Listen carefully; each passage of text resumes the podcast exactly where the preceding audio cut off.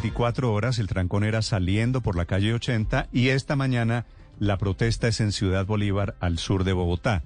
Los eh, caos diarios en Bogotá, las protestas.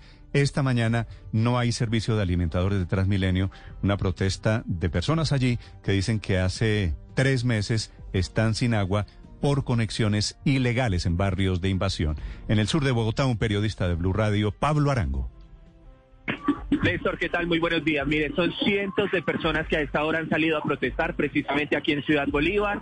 Ellos aseguran que más de 20 mil afectados están en 15 barrios sin agua y justamente hasta ahora hay dificultades en la movilidad porque el servicio de alimentador no está funcionando.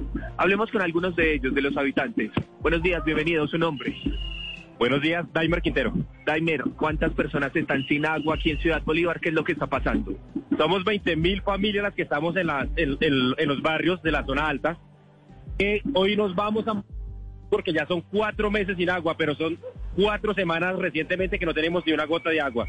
El llamado es a las entidades competentes para que se instaure una mesa de manera urgente, pero entidades que tengan poder de decisión para que les den una solución sin agua.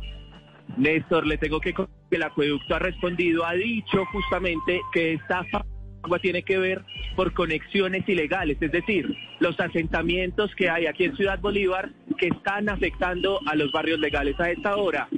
Cientos de motos, buses, hay dificultades en la movilidad, las personas tratando de salir de Ciudad Bolívar, pero no lo logran a raíz de esta protesta. Cientos de personas a esta hora en la manifestación. ¿Y cuántas personas, Pablo, más o menos sin agua? Dice el señor que hace cuatro semanas el último tramo. ¿Cuántos habitantes allí en Ciudad Bolívar?